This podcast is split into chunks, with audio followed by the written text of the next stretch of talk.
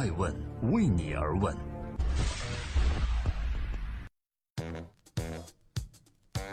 Hello，大家好，欢迎聆听《守候爱问每日人物》，我是爱成。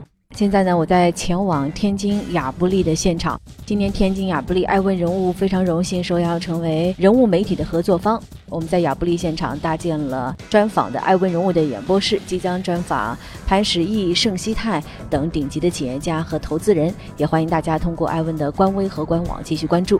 爱问每日人物每天晚上九点半准时在爱问官方和各大新闻客户端上线。今天我们要共同关注的是亚马逊的贝索斯。问题很犀利，一个私生子是如何逆袭成为世界首富的？在刚刚过去的二零一七年黑色星期五的购物季，相当于欧美版的双十一中，亚马逊公司垄断了全美一半以上的销售收入，亚马逊的股价也因此再创历史新高。使其创始人 CEO Jeff Bezos 杰夫·贝索斯的个人资产突破了一千亿美金大关，由此，五十三岁的贝索斯成为了现代历史上继微软创始人比尔·盖茨之后首个跨过千亿资产门槛的人。而在今年十月份，贝索斯就已经超越比尔·盖茨，成为了新一任的全球首富。你很难想象，曾经让亚马逊亏损二十多年的贝索斯，如今会成为世界首富。他究竟有着怎样的智慧，可以蛰伏多年却一飞冲天呢？这里是正在播出的，每天晚上九点半准时在各大新闻客户端上线的《爱问每日人物》。今天，爱问亚马逊贝索斯凭什么和所有巨头为敌竞争？一九六四年，Jeff 出生在美国的新墨西哥州，他是一个私生子。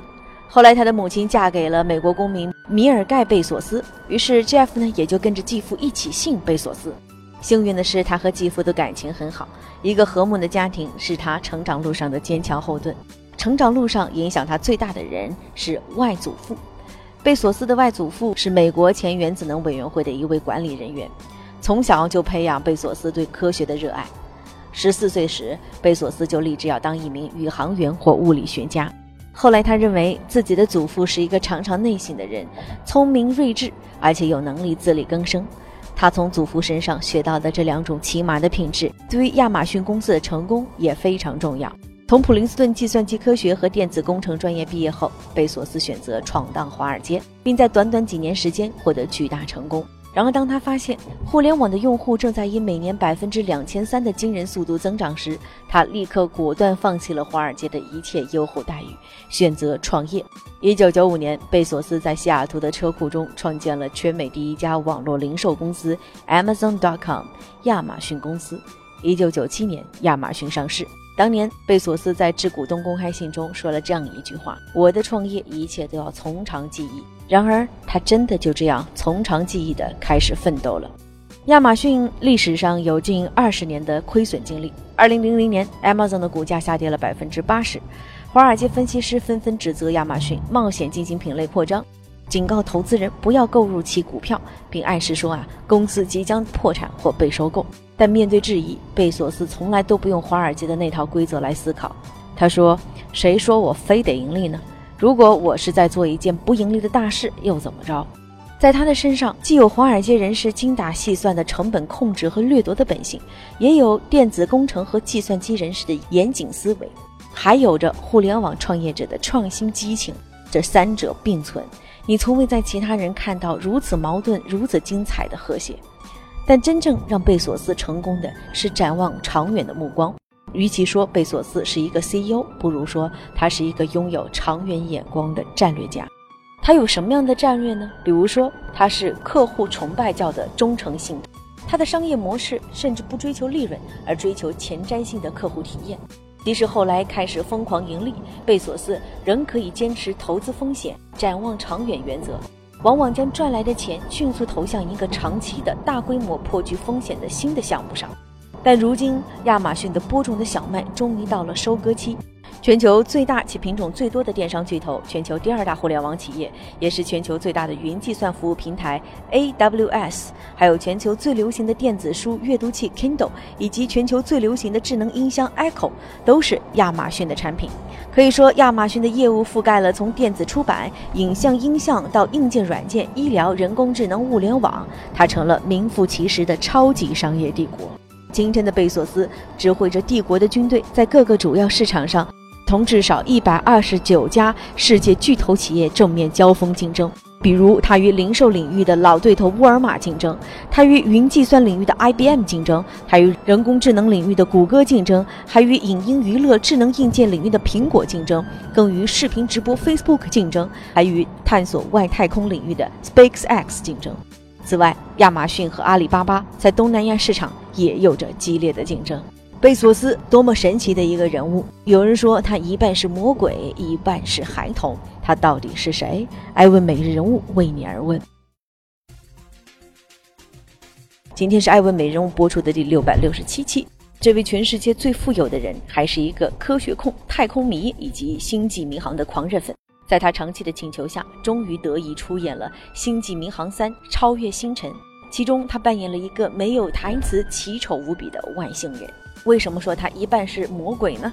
因为在2000年，他就创立了商业太空公司蓝色起源 （Blue Origin），每年出售十亿美金亚马逊股票的速度，来为 Blue Origin 蓝色起源的公司提供资金支持。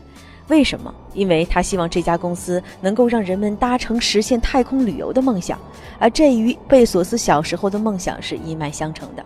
到了二零一三年，他又有了一个疯狂的想法，收购了《华盛顿邮报》，用数字化技术改造这家濒临破产的纸媒，最终让这家著名报刊起死回生。二零一六年初，Jeff Bezos 亲自前往位于德国的美国军事基地，迎接被释放的战地记者 Jason Razana。贝索斯到底是一个什么样的人物？艾文人物了解到，一些曾经在亚马逊工作的人透露说，贝索斯如果转发邮件给你的话，他会在邮件的开头加上一个问号，意思就是我希望调查清楚这件事儿，尽快给我回复或者跟进情况。如果员工收到一封背式问号邮件后，就好像收到了定时炸弹，如临大敌，必须要在限定时间内解决问题。而贝索斯的邮箱也是公开的，就是 jeff at amazon dot com。亚马逊顾客也可以直接给贝索斯写邮件，他也经常回复消费者的评论和投诉。可想而知，如果哪一位客户真的不高兴了，谁会是最后的倒霉的亚马逊的员工？超级好奇，对梦想有信念，对客户有尊重，坚持善良比聪明更重要。这些特质都让贝索斯身上有一种孩童般的纯真。但也有人说他是魔鬼和暴君，比如他在被收购企业眼中，贝索斯就是一个破坏者。在贝索斯的眼中呢，他们是章鱼美食。贝索斯不允许员工在开会时使用幻灯片，坚持只招聘和留用最优秀的人才，也坚持聪明、努力、长时间工作三者同样重要。如果有同事未能满足贝索斯苛刻的要求，他会触发他的疯狂模式，甚至会发出标志性的高分贝的大笑。二零一五年，《纽约时报》曾发表了一篇文章，说亚马逊的残酷丛林法则。说的就是亚马逊是一家靠压榨员工改变世界的企业，内部如同斗兽场般的残酷。不管真相如何，贝索斯和亚马逊是解读下一个纪元的重要密码。在全球互联网巨头的竞争中，贝索斯已经拥有了很多优势，并且开始部署新的版图。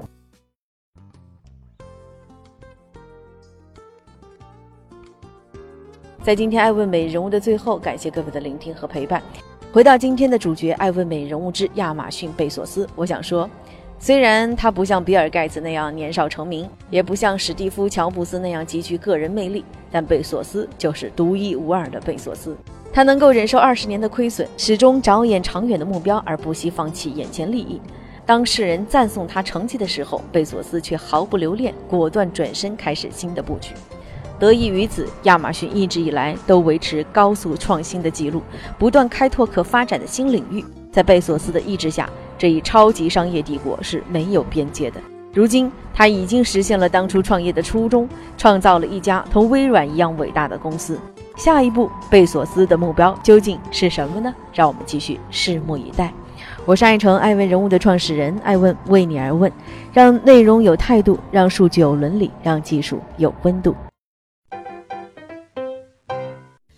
问是我们看商业世界最真实的眼睛，记录时代人物，传播创新精神，探索创富法则。